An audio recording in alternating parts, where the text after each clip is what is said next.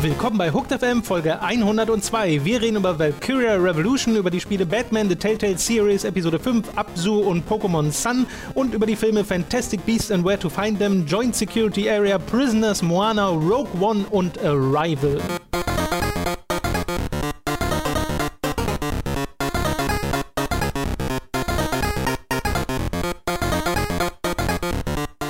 Hören den letzten regulären Podcast im Jahr 2016. Ich glaube, letzte Woche habe ich schon sehr ähnlich angefangen. Auf jeden Fall habe ich gerade vorletzten regulären Déjà-vu. Das kann, das kann sehr gut sein, dass das, äh, dass das so war. Wir haben, äh, das haben wir ja bereits angekündigt, einen Special Podcast noch vor, der erscheint am 24. Dezember. Happy Um, Birthday. Unser kleines Weihnachtsgeschenk. Ach ja, äh, Weihnachten. Und den haben wir inzwischen sehr wohl schon aufgenommen. Letzte Woche war dem noch nicht der Fall. Und äh, es war super. Mhm. Deswegen freut euch darauf. Der geht auch wieder eine Weile. Also nehmt euch auch Zeit dafür. Oder naja, wenn dann Podcast-Pause ist von diesem Podcast, habt ihr ja vielleicht äh, da die Möglichkeit, euch das ein bisschen einzuteilen. Am 2. Januar geht es dann auch regulär mit diesem Podcast weiter. Wir machen also nur eine Woche Pause. Und ich glaube, viel mehr muss man dazu gar nicht sagen.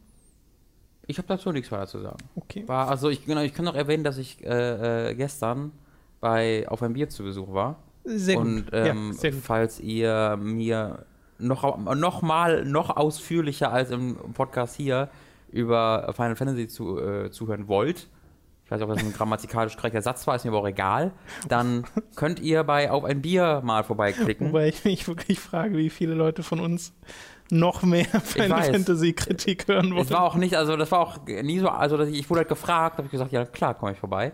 Ähm, und das war halt ähm, ein interessantes Gespräch mit dem Jochen hauptsächlich, weil der andere es noch nicht gespielt hatte. Und äh, Jochen halt gefühlt noch stärkere Meinung dazu hat als ich. Aber irgendwie waren wir auch beide ziemlich, naja, irgendwie dann auch wieder doch nicht. Es war ein interessantes Gespräch. Ähm, wenn ihr aber jetzt wirklich Final Fantasy 15 liebt und nicht gerne Kritik an dem Spiel hört, dann ist es vielleicht nicht euer Podcast. Muss ich okay, auch sagen. das ist fair. Dann lass uns doch über die News reden. Die reichhaltigen News, die es in der letzten Woche gab, die es immer im Dezember gibt, äh, nämlich die eine, dass Valkyria Revolution jetzt für den Westen bestätigt wurde. Gibt's in jedem Dezember?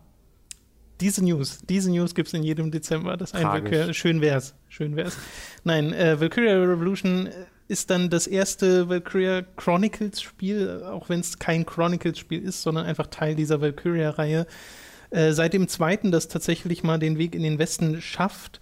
Und das freut mich natürlich einerseits. Also es soll im Frühjahr 2017 für PS4, Xbox One und PlayStation Vita erscheinen. Andererseits weiß ich aber, dass halt äh, Valkyria Revolution oder Acer Revolution, äh, wie es anfangs hieß, dass das nicht mehr das Spielprinzip hat von Valkyria Chronicles, beziehungsweise nur noch in sehr abgewandelter Form. Und das, was ich bisher von diesem Spiel gesehen habe in Aktion, hat bei mir eher so Kopfkratzen verursacht, dass ich jetzt nicht genau weiß, wo, wo wollen die denn damit hin? Warum ist das denn so anders als das Valkyria Chronicles Spielprinzip? Weil ehrlich gesagt, äh, darüber hätte ich mich mega gefreut, über einfach ein neues Valkyria Chronicles ähm, mit der Current-Gen-Technik äh, auf einer PS4 oder sowas. Da hätte ich sehr viel Freude dran gehabt. Vielleicht wird das hier natürlich auch ein super Spiel. Ich freue mich natürlich, dass es die Reihe dann tatsächlich mal wieder hier in Englisch wahrscheinlich äh, zu spielen gibt und man da nicht äh, sich auf Importe verlassen muss, wobei ich auch Valkyria Chronicles 3 zum Beispiel nicht gespielt habe, weil das ist ja alles Japanisch, das kann ich nicht lesen. Ich würde einfach mal vermuten, dass das halt an den Verkaufszahlen liegt. Dass sie, sie haben ja schon ne, auf, die, auf die PSP gewechselt zum zweiten Teil. Ähm, und dass Ja. sie vermutlich dann trotzdem die gerne die Fans mitnehmen möchten, die sie bereits haben, weil die gibt es ja, sonst hätte es ja nicht drei Teile gegeben, wäre auch dafür die kleinere Plattform. Na, Und in diesem Jahr erschien ja auch das Valkyria Chronicles Remaster für Mm, PS4 stimmt, nochmal und äh, im Jahr darauf kam die PC-Version. Ja. Also ich weiß jetzt nicht, wie die Verkaufszahlen da aussahen, aber vielleicht gut genug, als dass ich Sega dachte, okay, das machen wir jetzt auch. Genau, da, da vermute ich ja, dass sie dann da diese Fans mitnehmen wollen, aber halt ein neues Spielprinzip, äh, ja, ein bisschen mehr auf Action ausgelegt ist, wenn ich es richtig gesehen habe, Spielprinzip, Mhm. und damit eben auch neue Fans gewinnen wollen. Das ist vielleicht deren, das vermute ich gerade einfach mal dabei, dass das so die Begründung dahinter sein könnte. Es ist ja auch an und für sich nicht verkehrt, nur nach drei Spielen in einer Reihe, die Ja. sich spielerisch alle sehr ähneln, mal was anderes zu machen, was aber trotzdem noch in diesen, in diesen Look und Feel in diese Richtung geht. Ja. Äh, aber wir hatten halt nur zwei davon. Mhm. Deswegen ist das Wo so ist denn dass der zweite überhaupt anders. erschienen ist? Ja, ich weiß auch gar nicht, ob der tatsächlich in Europa erschienen ist. Ich glaube aber schon. Okay. Es gab auf jeden Fall eine westliche Version davon. Gut, das soll es auch schon zu den News gewesen sein. Kommen wir zu, zu den Spielen. Äh, da habe ich die letzte Episode von Batman gespielt, The Telltale Series. Und das war okay, wie der Rest dieser Reihe. Es Okay. war okay. Und viel mehr will ich, glaube ich, auch gar nicht dazu sagen. Na doch, ein bisschen was äh, muss man schon sagen. Äh, erstmal zur Technik wieder, weil meine Güte, äh, es ist mir erneut abgestürzt, dieses Spiel in der fünften Episode einmal. Bevor es abgestürzt ist, hatte ich für eine halbe Minute oder sowas während einer interaktiven Sequenz einen Farbfehler im Spiel, dass es mir nicht mehr in den normalen Farben dargestellt wurde, Okay. sondern in so Störbildfarben. Also es war alles total Vielleicht war das so ein krisselig was und Scarecrow gerade falsch. da. Nee, sonst wäre es tatsächlich ein schöner Trick gewesen. Ja, aber aber wenn Telltale der mit technischen Problemen vortäuschen würde, das wäre wirklich sehr meta. ja, das wäre wirklich meta. Aber nee, es ist dann einfach abgestürzt, nachdem ich dachte, okay, ich versuche mich jetzt mal durch diese Sektion so zu spielen. Und das hat dann auch geklappt und dann ist es abgestürzt. Naja. Und dann hatte ich noch einen zusätzlichen Bug. Und zwar sowohl beim ersten Mal, bevor es abgestürzt ist, in genau der gleichen Szene und dann danach nochmal, als es dann nicht abgestürzt ist, nämlich dass ein Charakter nicht richtig dargestellt wurde, sondern nur seine schwebenden Augen und sein Mund äh, ab und zu mal durchs Bild rannten, was ein bisschen lustig war, aber halt auch ein bisschen dumm. Okay. Und der Ach, ganzen das, Sache stimmt, dann, das auch einer äh, genau, das erwähnt. äh, Das wird eventuell im bisschen Jahresrückblicks-Podcast auch nochmal thematisiert. vorzukommen. Äh, das war ein bisschen unschön.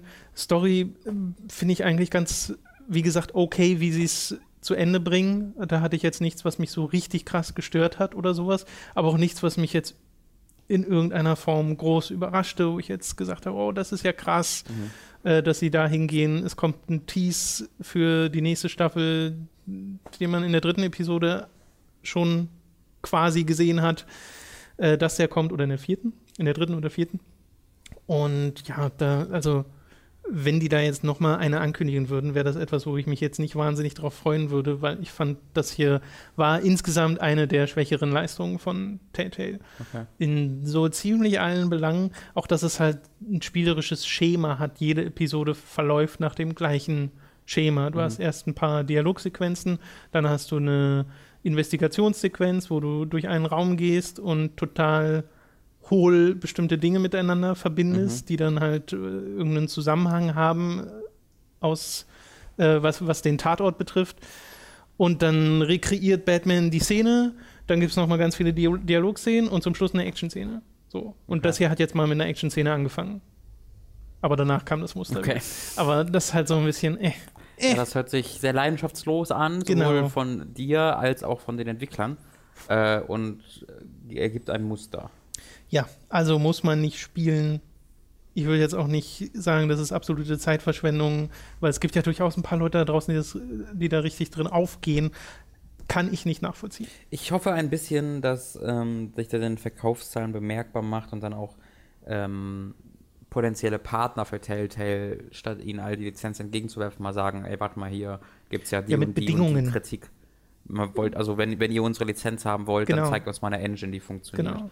Ähm, da, und dafür muss es, müssen halt erst die Verkaufszahlen runtergehen und ich äh, hoffe natürlich nicht, dass der Studio zugrunde geht oder dass Leute gekündigt werden oder sonst irgendwas. Ich hoffe nur, dass es ein, so genug mal ein bisschen Aufweckklatscher gibt, dass halt sie gezwungen werden zu reinvestieren. Also, wie ich gesehen habe, sind die Wertungen für Batman aber auch nicht das, was sie sonst immer so sind. niedrige 70er habe ich genau. gesehen. Also, das kann auch für Telltale nicht das Ziel sein, Ja. diese Art Wertung. Und Thrones PS4 schon kriegt tatsächlich, äh, das habe ich jetzt aber nur so beiläufig mitbekommen, ich weiß nicht, ob das tatsächlich durchgehend stimmt, äh, im Schnitt die schlechteren Wertungen. Es kann sein, dass es auf der PS4 mit am schlechtesten läuft. Mhm. Also das war meine erste Vermutung, dass dann die Technik Probleme, die ich bei der PS4 habe, nicht zwingend bei den anderen Plattformen vorhanden sind. Ja. Äh, in den Kommentaren bei den letzten Malen, wo ich mal über die Episoden geredet habe, äh, gab es, glaube ich, auch mal Leute, die gesagt haben, auf PC ist alles okay. Das ist halt oftmals so, dass der Ja. PC, der gerade, also ich weiß nicht, ob das immer noch, ist es immer noch so, wenn eine Szene wechselt, dass dann kurz das Spiel für zwei Sekunden stehen bleibt, Das war ja bei den alten Telltale-Spielen immer so. Weißt du, immer wenn äh, sich die, Ja, die Szene gewechselt ja, hat, stand, stand Also zwei Sekunden ist übertrieben, aber äh, du hast Frames halt immer dieses Standbild. Also die Inszenierung steht dem auch tatsächlich im Weg. Ich glaube auch, dass die ganze Technik dem Spiel und seiner Erzählung im Weg steht, Mhm. weil du merkst halt, okay, hier hätte man jetzt noch ein bisschen mehr machen können und zeigen können. Ja. Und äh, stattdessen wirkt das auch alles.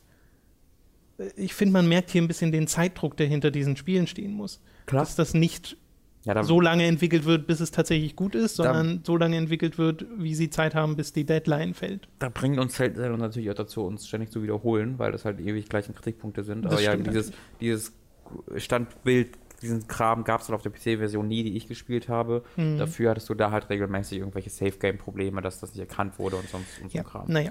Falls ihr mal ein Batman-Spiel sehen wollt oder eine Batman-Geschichte sehen wollt, in der Bruce Wayne im Fokus steht, was ja nicht üblich ist, dann ist das wie gesagt okay, aber mehr als ein okay kann ich mir hier nicht abgewinnen für dieses Der nicht Spiel. interessante Charakter von Bruce Wayne.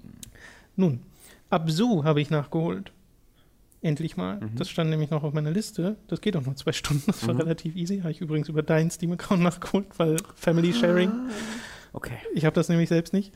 Und das kommt ja von, das habe ich mir aufgeschrieben, Matt Nava, der war Art Director von Journey und jetzt hier Director und auch äh, Studiogründer von Giant Squid hießen sie, glaube ich. Und Absu, man merkt diese Journey-Anleihen halt total. Das, also wenn jemand sagt, das ist Journey unter Wasser, dann äh, sehe ich total, wo das herkommt Mhm. das ist ein unfassbar hübsches Spiel. Meine Güte, war ich da wirklich mehrmals am Staunen darüber, wie farbenfroh und wunder, wunder, wunderschön dieses Spiel an manchen Stellen ist. Äh, und das macht es halt auch so schön mit den äh, ja, Enthüllungen, also was so den Aufbau angeht von bestimmten Panoramen, die es dir bieten will, oder von bestimmten Gebieten, äh, wo du erst durch eine Höhle schwimmst und dann eröffnet sich dir dieser Anblick und die Musik schwillt an im Hintergrund von Austin Wintory, der auch den Journey-Soundtrack gemacht hat. Die Musik ist ja auch ganz, ganz toll. Was das audiovisuelle Erlebnis angeht, ist das wirklich der Wahnsinn. Da war ich von Anfang bis Ende voll dabei. Es hat allerdings, und das merke ich halt jetzt, so zwei Tage nachdem ich es gespielt habe, äh, nicht wirklich so einen bleibenden Eindruck hinterlassen, wie das Journey getan hat, Mhm. weil es mich halt nicht emotional irgendwie krass bewegt hat, abseits vom Staunen darüber, wie toll das gerade aussieht. Ich glaube, die fehlende Überraschung ist da auch Äh, ganz wichtig. Genau, und die Überraschung fehlt auch so ein bisschen, weil du halt schon ungefähr wusstest, okay, das soll so sein wie Journey. Ja. Und es war so wie Journey, nur nicht ganz so. Ja, stark ist eigentlich gemein. Wäre das jetzt Ja, aber das andersrum? ist, also ich finde das überhaupt gar nicht gemein, weil Journey eines der beeindruckendsten Spiele aller Das, Zeiten das ist. stimmt natürlich. Also es ist nat- äh, ein Vergleich, den das Spiel ja auch anstrebt, weil in der Store-Beschreibung und sowas, also in dem Promomaterial steht ja auch immer, hey, vom Art Director von Journey Ja. und so. Also diese, diesen Vergleich will man ja treffen.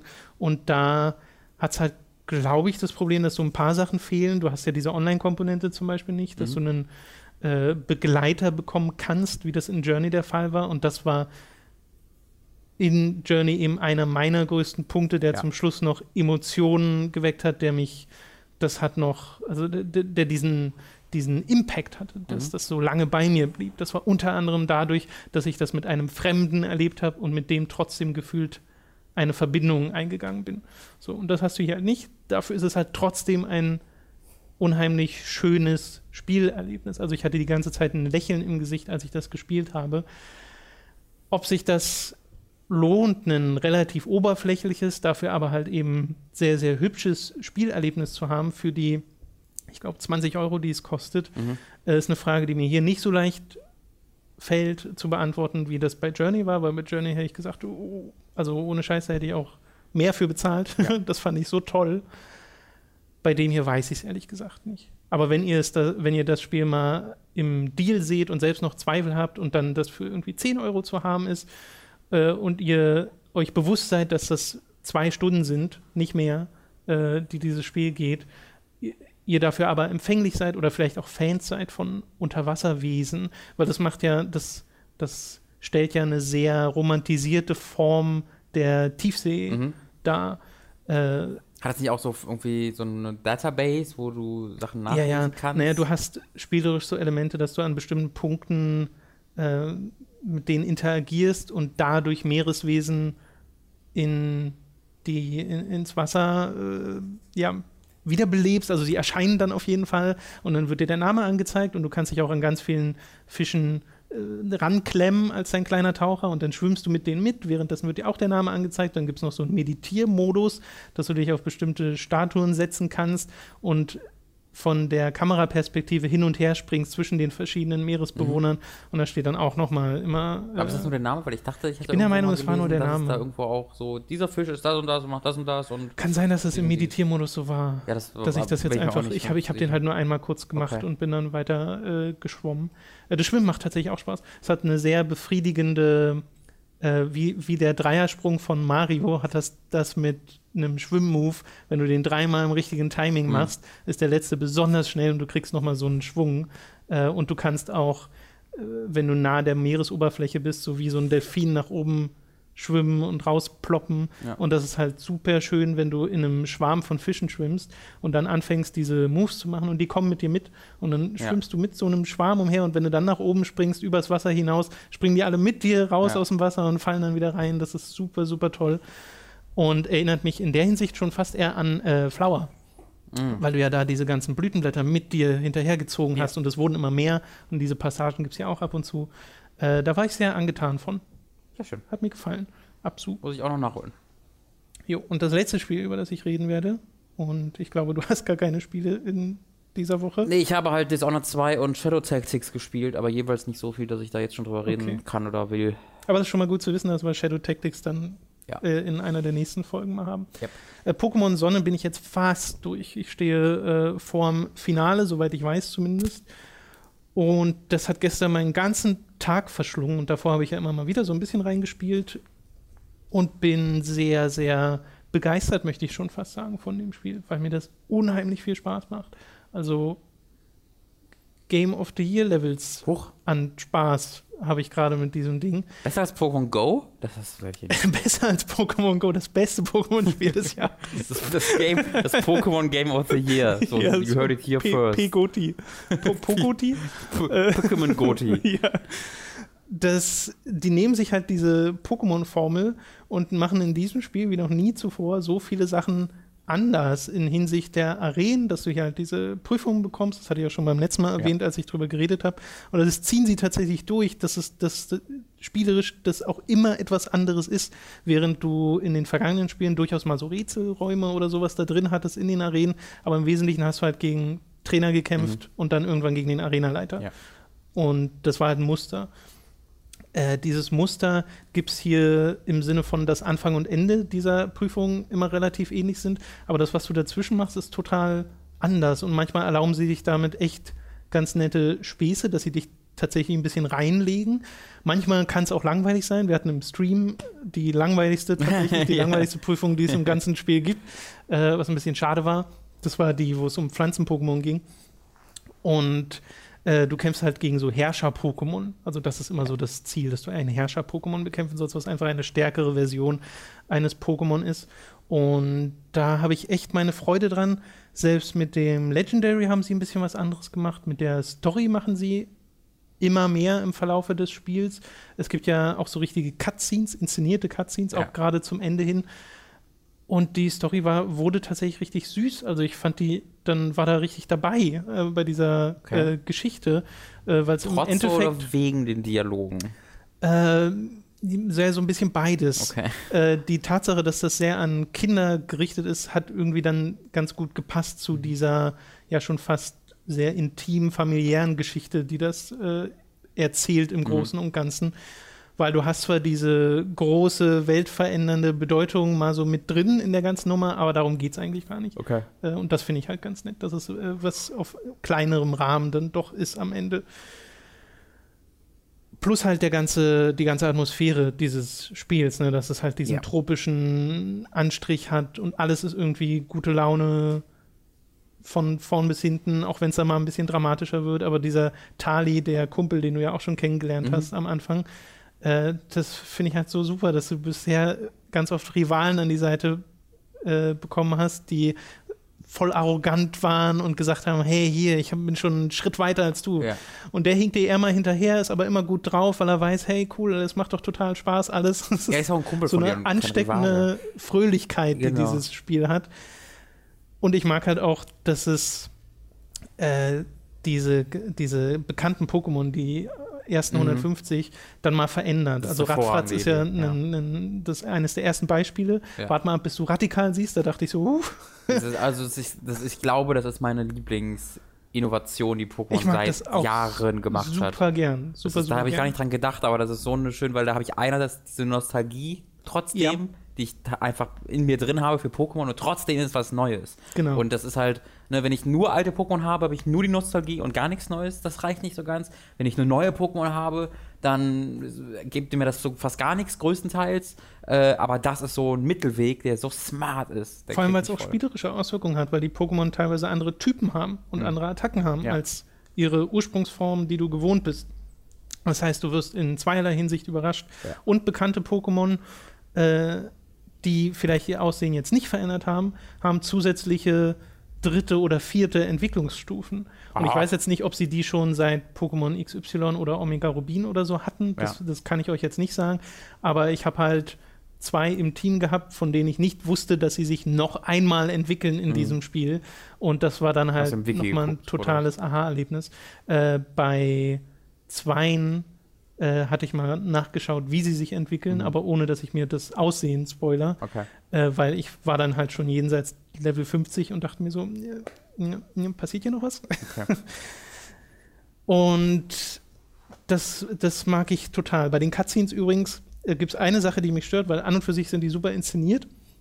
Aber dein eigener Charakter steht halt immer mit drin in den Cutscenes Mhm. Und verändert nie den Gesichtsausdruck. Weißt du, alle anderen haben gerade so einen schockierten Blick und deiner mit seinem Standardlächeln steht so an der Seite. Das- ist so ein bisschen creepy, selbst wenn so die bisschen dramatische Sachen passiert und die Leute gucken so aufgeregt zu dir. Hm, Das erinnert mich so ein bisschen an Undertale, weil er hat immer das Gesicht wie diesen, diesen. Strich-Smiley, so Strich, Unterstrich, Strich. Äh, das fand ich immer sehr, sehr gut. Ja, nur dass es hier ein Smiley ist Ja. die ganze Zeit. ja, das war ein bisschen komisch.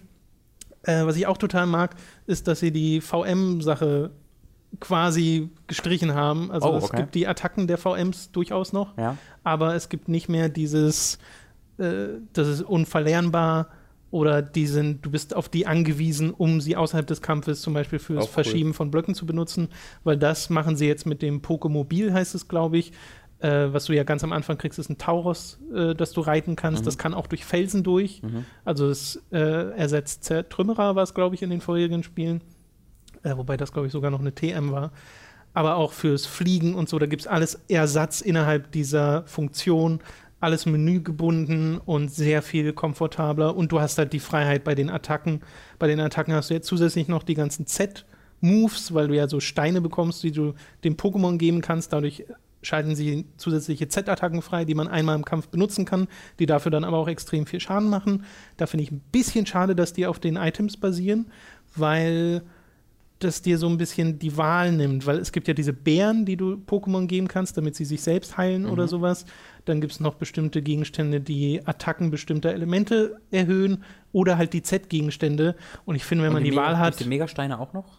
Äh, nee, nee, Mega-Entwicklung nee, machst? gibt's nicht. Also gibt es keine Mega-Entwicklung Gibt's mehr? keine Mega-Entwicklung Also mehr. Nee, das haben sie echt? rausgenommen, ja. Ach, da gibt es ja weniger Entwicklung. als Also es sei denn, das kommt jetzt zum Beschluss noch, aber Okay. bisher hatte ich keine. Weil ich, was ich mir gewünscht hätte, ist, dass es Mega-Entwicklung gibt, sie halt nur nicht mehr diese Steine brauchen und sie bleibend sind. Das habe ich immer Das wär gestört cool, an den. Mega-Dingern. Ähm, okay. Nee, das gibt's nicht mehr. Das war dann das XY-Feature, war das, Ja. ne? Ja, und was wollte ich noch sagen?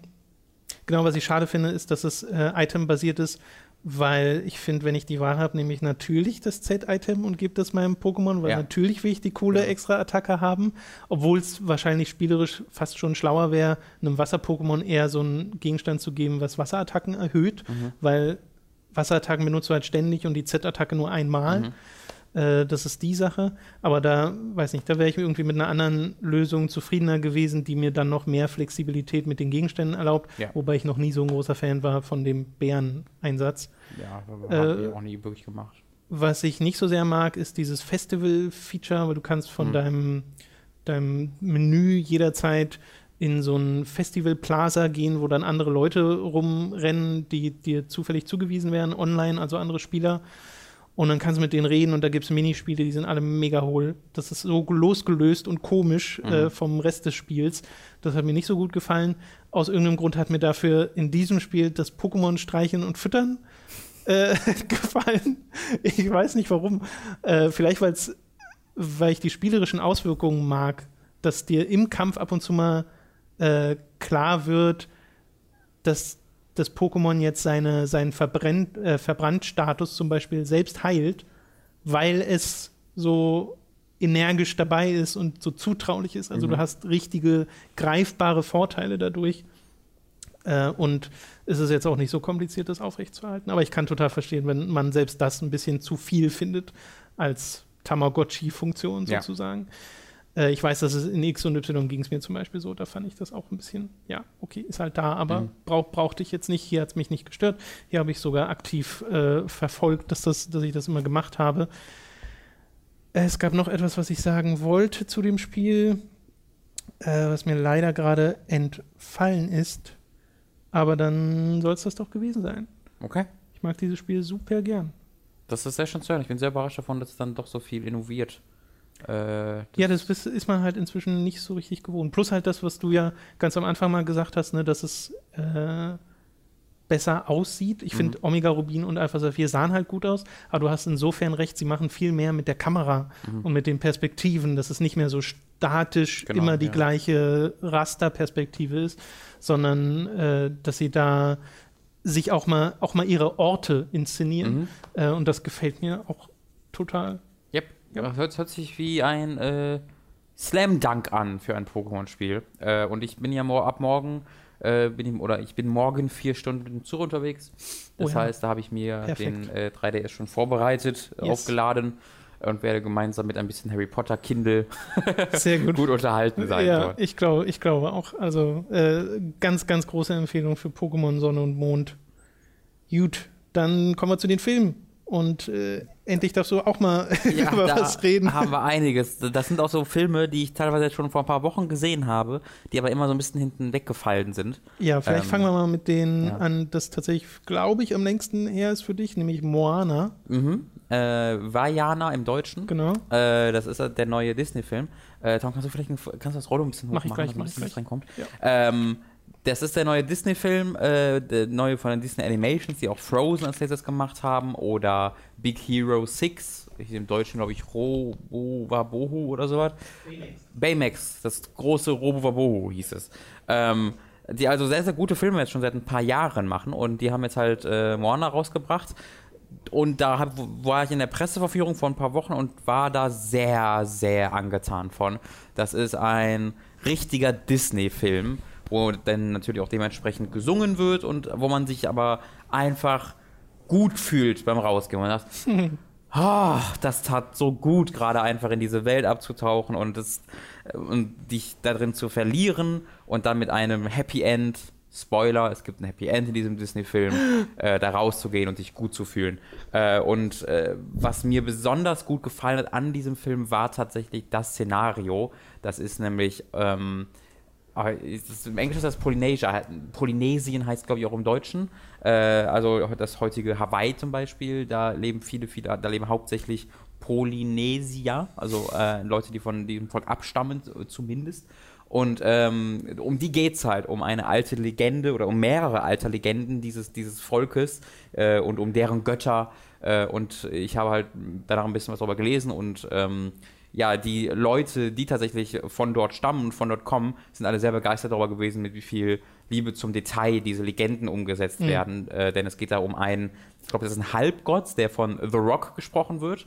Und ähm, der hat halt so einen, so einen Kristall, der wollte der für die Menschen stehlen. Das ist so ein riesiger äh, Kristall, der innerhalb einer Insel integriert war. Er hat diesen äh, Kristall gestohlen und wollte den den Menschen bringen, weil die Menschen ihm darum ihn gebeten haben. Er hat immer den Menschen geholfen und irgendwann haben die gesagt, wir wollen diesen Kristall, hat er den, den gebracht und wurde dann dafür quasi ja, verbannt, könnte man quasi sagen. Und es ist jetzt äh, äh, Moanas Aufgabe, eine 16-Jährige, die die Prinzessin einer Insel ist natürlich, äh, die dann demnächst die Königin werden soll, die aber stattdessen ein Abenteuer erleben möchte, also sehr klassisch in dem Sinne. Mhm. Und äh, sie gibt sich dann halt selbst die Aufgabe, sowohl diesen Halbgott zu finden, als auch den Kristall, weil das natürlich negative Auswirkungen hat, dass, dass dieser Kristall verschwunden ist, äh, um, um beides wieder zurückzubringen. Das ist eine wunderbare Dynamik, weil du hast diese sehr, sehr, sehr, sehr meinungsstarke Moana, die halt sich, also die wird keine jetzt mal Prinzessin genannt oder sowas. Das ist mir auch gar nicht so wirklich aufgefallen bis nach dem Film.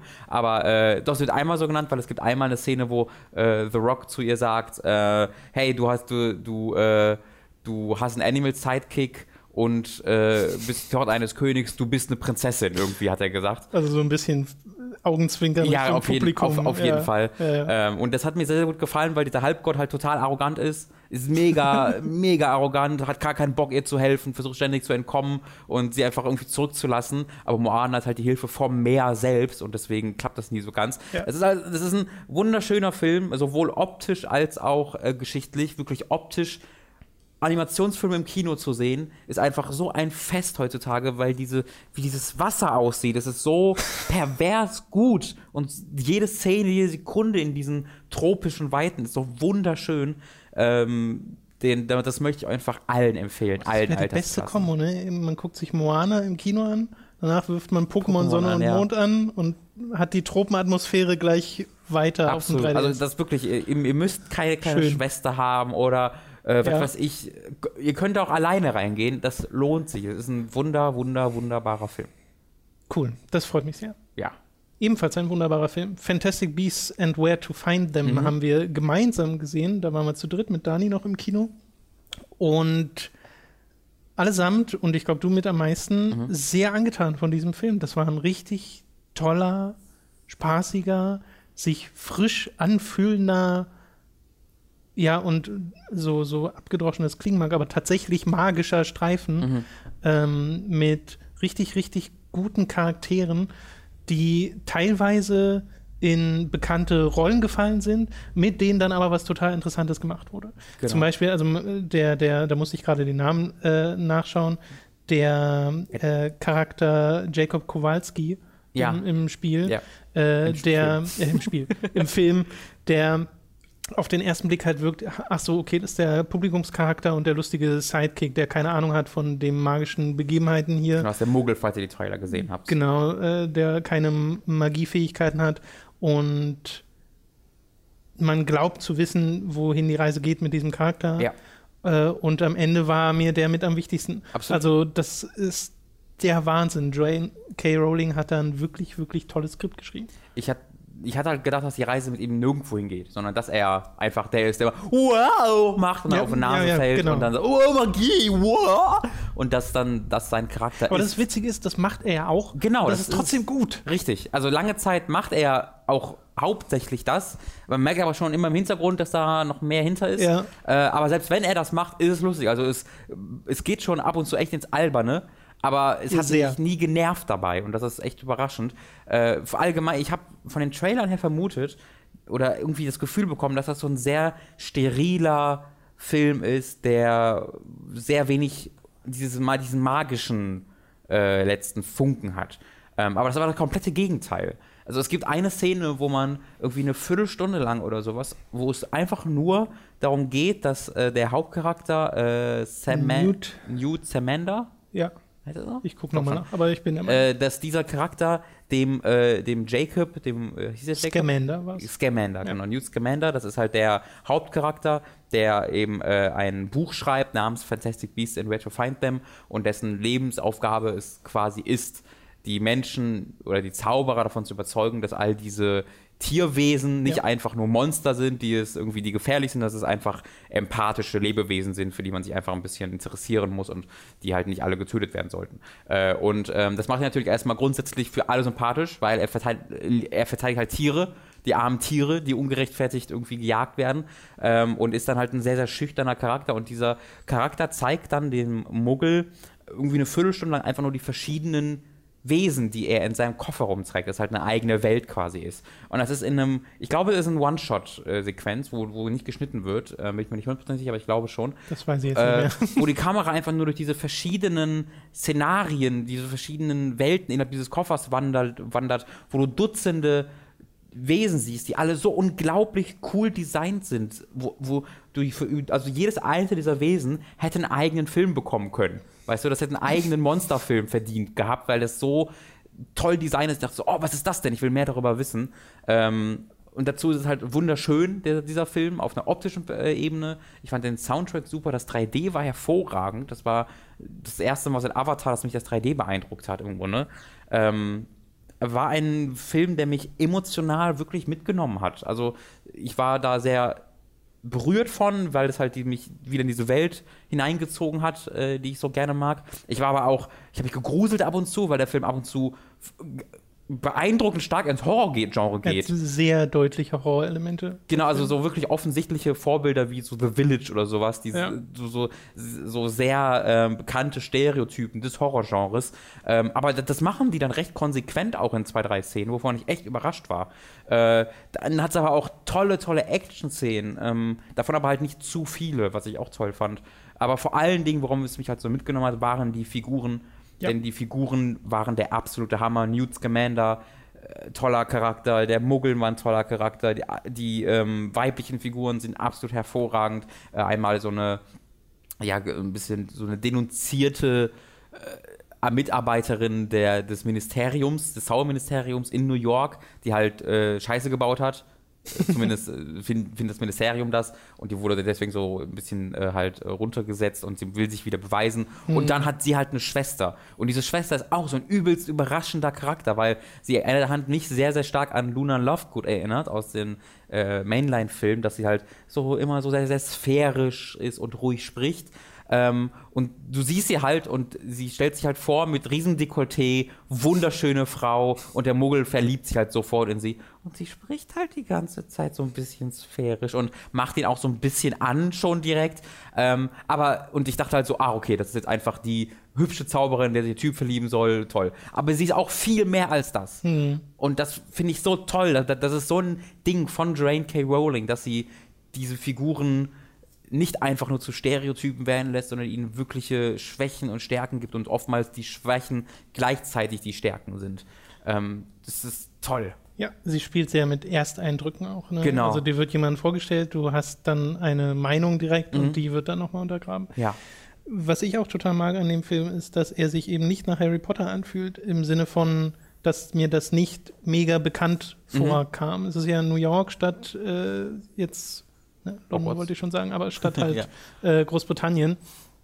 Und das wirkte wirklich wie eine andere Welt, in der man dort ist. Zwar ja. mit diesen bekannten Elementen und es passt auch zusammen, in dem Sinn, dass man äh, jetzt nicht das Gefühl hat, das ist jetzt ein komplett anderes Universum, so meine ich das gar nicht, äh, sondern einfach, dass es sich nochmal neu anfühlt. Das heißt, das, was man neu entdeckt mit diesem, unter anderem mit dem Muggel-Charakter von Jacob, mhm. äh, war tatsächlich etwas, das man neu entdecken musste, weil so viele, also es fängt ja schon damit an, ne, Muggel werden die gar nicht genannt. No Match. No Match sind's.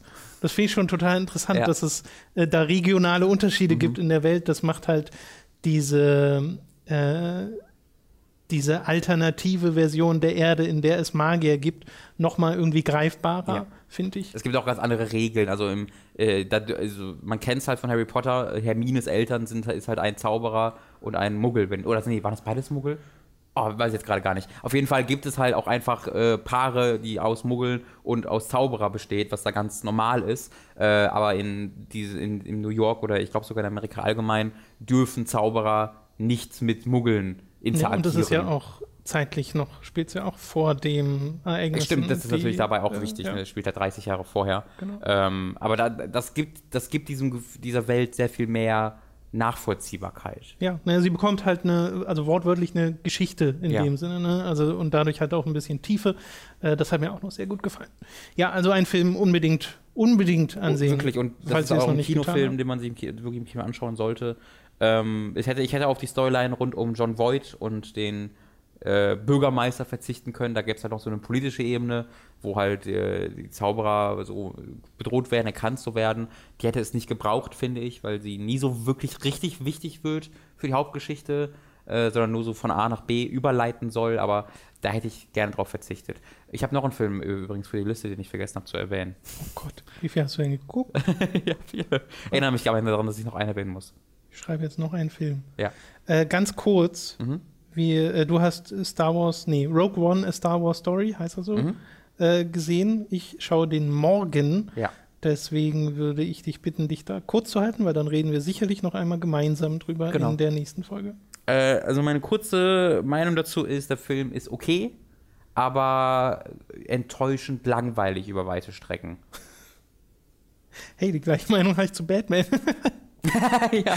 Also es hat halt ein übelst spektakuläres Finale, ähm, aber ich bin mir nicht ganz sicher, ob ähm, das für mich den Rest des Films wirklich wieder wettmacht, weil ich war echt ab und zu ein bisschen, also ich, das hatte ich bei einem, selten bei einem Blockbuster, wo ich mir wirklich so dachte, so, boah, das, das hängt gerade aber ganz schön. Mm, okay. Und zwar aus dem genau dem gegenteiligen Grund zu Harry Potter, weil es dort keine guten Charaktere gab, fand ich. Ich habe den Charakteren nie mitgelitten, eine der größten Stärken von The Force Awakens, wie ich finde.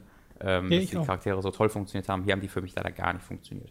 Force Ja. Awakens habe ich ja wirklich mehrmals gesehen und mich keine Sekunde gelangweilt, Ja, das ging sondern mich genauso. total gefreut. Äh, ja, okay, schade. Aber es gibt genauso viele Leute, die völlig begeistert davon Ich sind. bin auch immer noch gespannt. Ich lese ja, also, das ist ja das Schlimme, ne, wenn man auf Twitter unterwegs ist. Äh, eine Woche nach dem Film scheint ja Spoilern schon wieder egal zu sein, Ja. nachdem der Film draußen ist. Deswegen muss ich immer au- aufpassen, wenn ich irgendwo Rogue One erblicke, den Tweet automatisch ausblenden quasi, Ja. äh, gedanklich. Weil äh, gerade wenn man jetzt Tobi folgt oder so, der dann viel retweetet von den Problemen, die dieser Film hat, äh, das weiß ich jetzt halt schon, dass der äh, nicht das krasseste aller Zeiten wird. ja, Äh, Freue mich trotzdem drauf. ja das, das Schöne ist, ja, so schlimm gespoilt kannst du da jetzt zum Glück gar nicht werden. Nee, Kann gespoilert werden, aber halt nicht diese ganz großen genau, Storybeats, die man kennst du. weiß ja auch schon so ein bisschen, was das ist. Gut, dann hast du, willst du vielleicht den noch einen Film sofort machen oder einen der anderen beiden? Nee, mach ich zuerst Prisoners, Prisoners. äh, weil okay. das, äh, danach würde ich zu dem anderen Film gehen, weil es nämlich der gleiche, gleiche Regisseur. ah, Äh, Prisoners äh, ist, kommt von äh, Denis, Dennis, ich weiß nicht, ob der Denis oder ich glaube, der wird Denis ausgesprochen. Denis Villeneuve. Ähm, ist halt ein Kanadier, äh, Okay. deswegen kann das ruhig aus, einfach französisch ausgesprochen werden. Ähm, und den habe ich auf Netflix gesehen, eines, das war schon vor zwei, drei Wochen oder zwei Wochen oder so, wo ich halt krank war und nachts äh, mich totgehustet habe, konnte ich pennen. Also habe ich da Netflix angeworfen und äh, habe dann eben Prisoners gesehen und äh, den wollte ich immer mal gucken, weil die Trailer hervorragend waren. Äh, und der Film war tatsächlich auch hervorragend. Äh, falls ihr den nicht kennt, da geht es um ein um zwei Mädchen, die entführt werden äh, und deren Väter und äh, die ähm, Polizei, die eben danach dann suchen. Und das, äh, das lebt vor allen Dingen durch seinen Cast. Also die, die beiden Mädchen werden halt entführt und einer der Väter ist ähm, Hugh Jackman. Äh, und der Polizist, der dann nach ihnen sucht, ist äh, Jake äh, Gyllenhaal. Ähm, der, glaube ich, eigentlich tatsächlich Gyllenhaal ausgesprochen wird, weil das irgendwie ein schwedischer Name oder sowas ist. Egal, ich spreche ihn Gyllenhaal aus. Ähm, und das ist natürlich erstmal eine großartige Kombo. Äh, Jack Gyllenhaal ist einer der besten Schauspieler der Welt, wie ich finde. Der macht so viele gute Sachen. Nightcrawler habe ich auch schon mal von erzählt hier. Der ist unglaublich äh, äh, begabt. Und er macht dort drin, macht auch hier eine tolle, tolle Rolle, wo er eben äh, diesen Entführer finden will oder herausfinden will, gibt es einen Entführer? Weil das ist Mhm. halt die, ne, die große Frage, sind sie weggerannt? Was ist hier, was ist hier das Ding? Ähm, und sehr, sehr, sehr, sehr am Anfang des Films, deswegen ist es auch kein Spoiler, sehr schnell, ich würde sagen, nach den ersten 10, 15 Minuten, ähm, wird bereits ein Verdächtiger gefunden. Und der wird gespielt von dem äh, Schauspieler, der den Priester in There Will Be Blood spielt. Ähm, und der spielt in diesem Film mit Daniel Radcliffe mit. mal Swiss, raussuchen? Swiss Army Man, da spielt er den anderen Typen. Äh, Der ist auch, äh, genau sucht ihn mal raus, der ist auch unglaublich äh, ähm, ja, begabt und der spielt hier halt einen ähm, geistig Behinderten. Äh, und diese, dieses Weißt du noch, wie sein Charakter hieß? in, in Prisoners? In, nee. Äh, Nee. Also Ist so es, ein Jüngerer. Es, es spielen auf jeden Fall noch mit Paul Dano. Ja, das ist er. Achso, Paul Dano. Sehr gut. Ähm, und diese drei Schauspieler zusammen, Jake Gyllenhaal, Paul Dano und äh, Hugh Jackman, die alle komplett unterschiedliche Motivationen haben. Äh, also das ist wirklich ein Fest, was dir hier auf einer künstlerischen Ebene geboten wird, auf einer schauspielerischen Ebene geboten wird, auf einer ähm, audiovisuellen Ebene geboten wird. Und dieser Film macht dich halt wirklich fertig. Also der, der zeigt unglaubliche Brutalität, nicht in einer ähm, Gore-Version, sondern vor allem psychischer Version Hm. Ähm, oder psychischer Fassung. Äh, und hat mich nicht losgelassen. Also ich, ich musste mir zwischendurch mal, ich musste irgendwie kurz mal raus für irgendwas, ich musste noch irgendwas abholen. Äh, nee, gar nicht, ich war, war, ja, war ja nachts. Ich bin zwischendurch nochmal nach unten in eine U-Bahn gegangen, um mir was zu trinken zu holen. Weil ich hatte nichts mehr zu trinken im Haus, ich wollte eine Cola haben, habe ich mir aus dem Automaten noch eine Cola geholt und bin dafür in eine U-Bahn gegangen und bin da quasi gesprintet, weil ich so unglaublich den Film weitergucken wollte.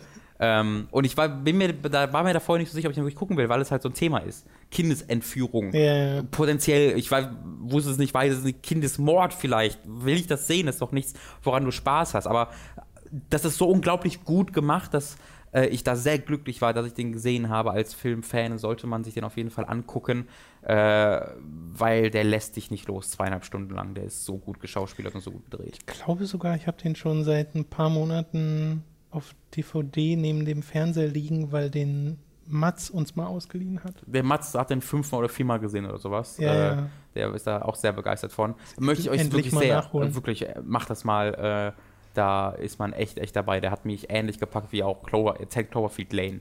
Äh, Da, ja, da ich weiß, äh, da ich gerade nachgeschlagen habe, weiß ich jetzt auch, welchen anderen Film äh, Ja. du als nächstes bereden möchtest. Genau. Einer, der mir in der Timeline bei Twitter auch schon mehrfach empfohlen wurde, weil er so gut sein soll. Und das kannst du ja gleich äh, bestätigen oder auch nicht, nämlich Arrival. Genau, da war ich am äh, Samstag im Kino, ähm, weil ich den sehr gerne im Kino sehen wollte, weil ich da auch sehr oft sehr Positives zugehört habe. Und die Stimmen haben recht. Äh, er, ist ein, er ist großartig. Ich habe ein, zwei Kritikpunkte daran, die nicht in diese unglaubliche Ebene hinaufheben, die für die sie viele Leute erreicht haben, aber er war trotzdem hervorragend. Ähm, vor allen Dingen wegen der äh, Schauspielerin, ich glaube Amy Adams heißt sie, die, Haupt, die Hauptdarstellerin, die diesen Film fast alleine trägt und hier eine unglaublich intime, tolle Rolle spielt. Allgemein dieser Film ist unglaublich intim. Er beginnt halt damit, dass du quasi siehst, wie Amy Adams ähm, kurz nach der Geburt mit ihrem Baby im Arm im Bett liegt. Und ähm, das hat halt ganz halt so, so Art Flashbacks zu der Beziehung zwischen Amy Adams und ihrer Tochter. Und diese Szenen sind, sind in, mit einer unglaublichen Nähe gedreht. Und zwar sehr, sehr praktisch meine ich das, dass die Kamera immer unglaublich nah an den Gesichtern und am Geschehen dran ist und sich sehr langsam bewegt. Und du hast dabei die Musik. Und ähm, das steht halt im direkten Gegensatz zu der Hauptstoryline, äh, in der halt äh, zwölf Alienschiffe auf der ganzen Welt landen, beziehungsweise sie landen nicht, sondern sie schweben über dem Boden. Und nach ein paar Wochen oder ein paar Tagen, wo sie einfach nur da schweben, ähm, wird halt Kontakt aufgenommen. Äh, die Menschen würden, werden quasi, es entsteht so ein Loch unten, unter, unten am Schiff und dann dürfen sie quasi da rein. Voll klassisch. Ähm, und Klass sie, klassisches Alien-Trope eigentlich. das ne? ist aber auch eine tolle Szene, weil sie fahren quasi mit so Lifts nach oben in dieses Loch rein und sobald sie dann da drin sind, wird die Schwerkraft, ist die Schwerkraft anders und sie können an der Wand entlang laufen. Das ist eine, un, eine optisch unglaublich geile Szene.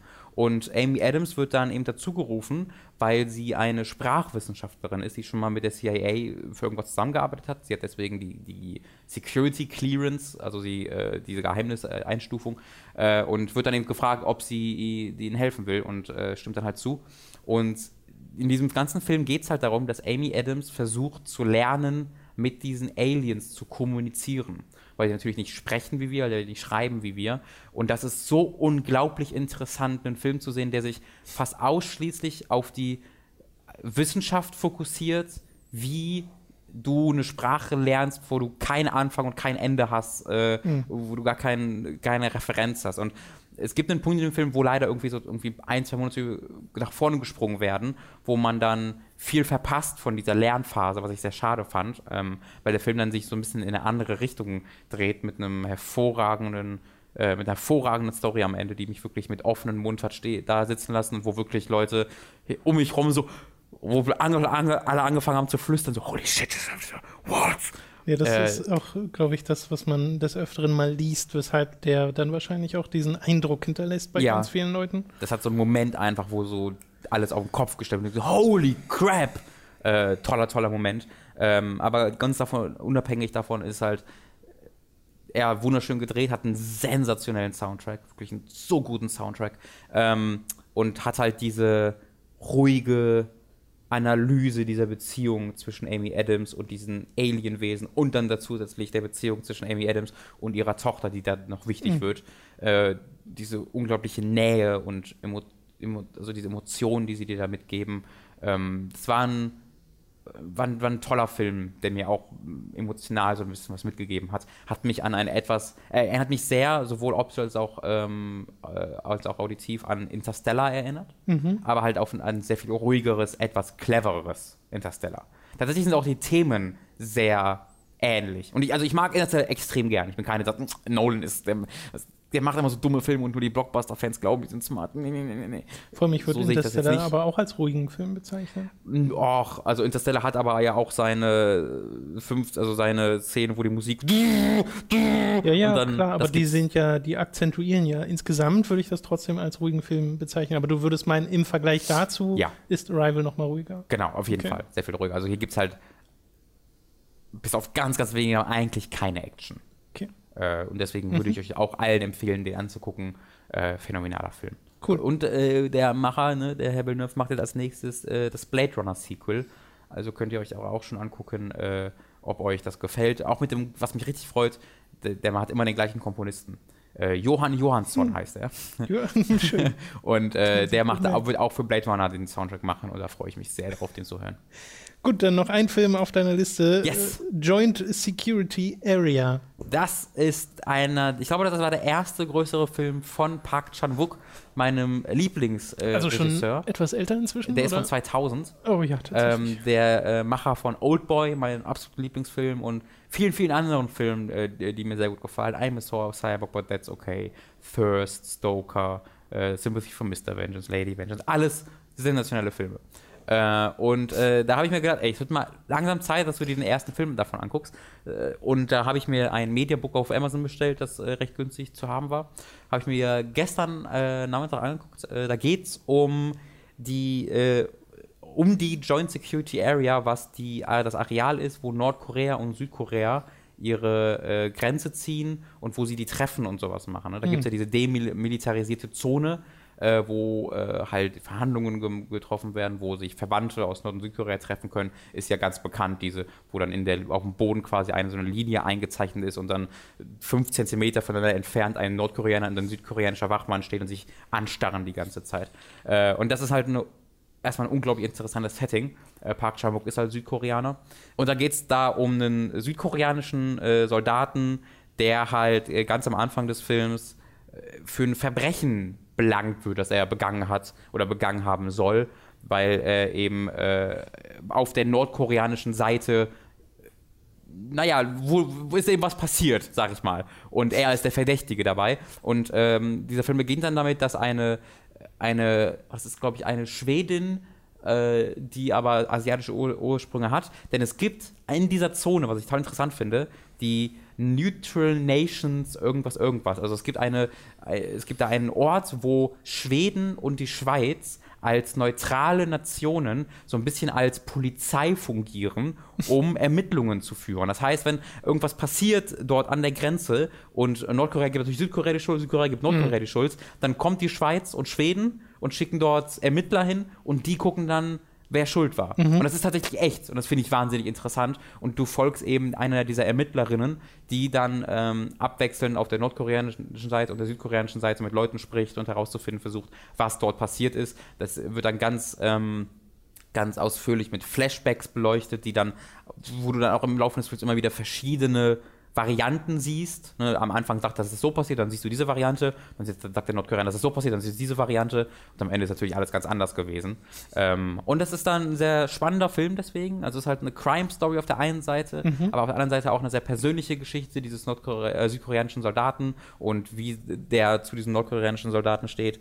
Ähm, kommt, ist, dem fehlt dieses letzte Etwas, das du bei äh, Filmen von Park Chan-wook normalerweise hast, diese unglaubliche Optik vor allen Dingen. Also der, der, sein großes Talent ist es ja, mit seinem Kameramann zusammen relativ unspektakuläre Geschichten auf eine Art und Weise zu erzählen, dass sie dir wie die komplexesten spannendsten Geschichten aller Zeiten vorkommt. Stoker ist da halt die absolut das beste Beispiel für. Hat ein relativ durchschnittliches Skript, ist aber so unglaublich gut gedreht, dass du denkst, das ist das Smarteste, was du gerade je gesehen hast. Ähm, und das fehlt hier in diesem, in diesem Film. Mhm. Das heißt, der Film hat ein sehr gutes Skript, aber dem fehlt so diese, optischen, diese optische Genialität, äh, die Park Chan-wook später ausgezeichnet hat. Ein paar der verstörenden Elemente drin, die nicht wirklich. Also ja, doch. ein paar der anderen Filme kennt. Du hast äh, sehr brutale Szenen äh, oder, oder ich sag mal, die Brutalität, die es gibt, wird in, einer, in dieser sehr realistischen ja unspektakulären Art und Weise gezeigt, die sehr viel, die, die mich sehr viel mehr mitnimmt als das spektakuläre, brutale. Aber ähm, dem Film fehlt so diese sexuelle Ebene. Was du normalerweise in Park Chan-wook-Filmen oft hast, ist, dass Gewalt mit Erotik irgendwie vermischt wird. Nicht direkt, aber sie sind oft nah beieinander und ähm, das ist halt oftmals, es gibt ihm noch so eine Ebene und das gibt es halt hier gar nicht. Sondern es ist ein relativ, es ist ein relativ klassischer Film, äh, ein sehr guter, aber Park Chan-wook macht halt oftmals noch mal mehr als das und äh, deswegen war ich jetzt nicht unglaublich begeistert, aber ich war sehr froh, ihn endlich gesehen zu haben. Okay, dann war das ein sehr filmlastiger Podcast, finde ich aber gar nicht verkehrt. Ja. Also ich hatte, ich hatte mir extra vorgenommen, so letzten, vor zwei, drei Monaten mehr Filme zu gucken und das habe ich ganz gut umgesetzt. Würde ich auch sagen, hat gut geklappt. Ja. Auch da ein paar Nachholsachen gestrichen Ja, quasi. Das, das wird wahrscheinlich auch nächstes Jahr nicht groß anders weitergehen, weil äh, in der ersten Woche, die ersten Januarwoche, werde ich mir La La Land angucken. Mhm. Nee, La La Land heißt La La. Land, ja. äh, wo alle Leute gerade tierisch drauf abgehen. Und äh, dann ein paar Tage später kommt halt die Hand oder die Housemaid, bin ich ganz sicher. Ich glaube, die Hand- House, die Handmaiden? Ich bin jetzt der Meinung, dass es Handmaiden Ich glaube auch war. die Handmaiden. Kommt dann die Handmaiden äh, in Deutschland raus. Der neue Film von Park Chan-wook, wo die Leute unglaublich drauf abgehen. Ja. Und da, also ich, das, das, das hat bei mir Death Stranding Level von Excitement, dass ich da wirklich so sitze und denke, oh mein Gott, oh mein Gott, oh mein Gott. Nur das, dass Death Stranding jetzt schon ja, nur dass ich halt zwei Wochen bevor Death Stranding, also nur um nur euch zu zeigen, wie, wie gespannt ich drauf bin. Also das ist halt für mich so weit oben, wie es irgendwie geht. Ja. Da bin ich richtig nervös wegen und excited und denk oft daran, weil das ist für mich, das, das, das ist so viel Das ist doch für schön. mich. Das ja. ist doch schön.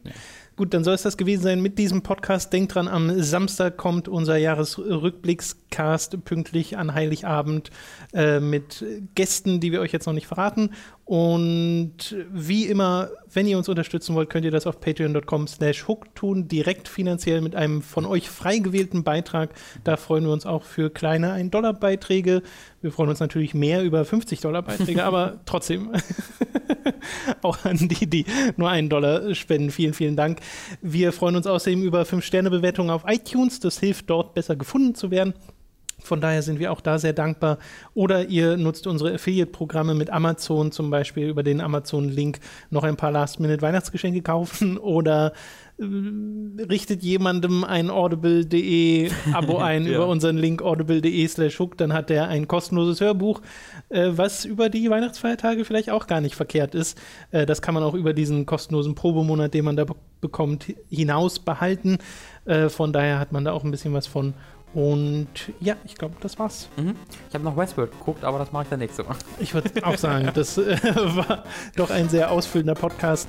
Äh, bis zum nächsten Mal, bis nächstes Jahr. Schon mal schön frohe Weihnachten oder was auch immer ihr feiert und einen frohen Rutsch. Good Holidays. Genau. Tschüss. Tschüss.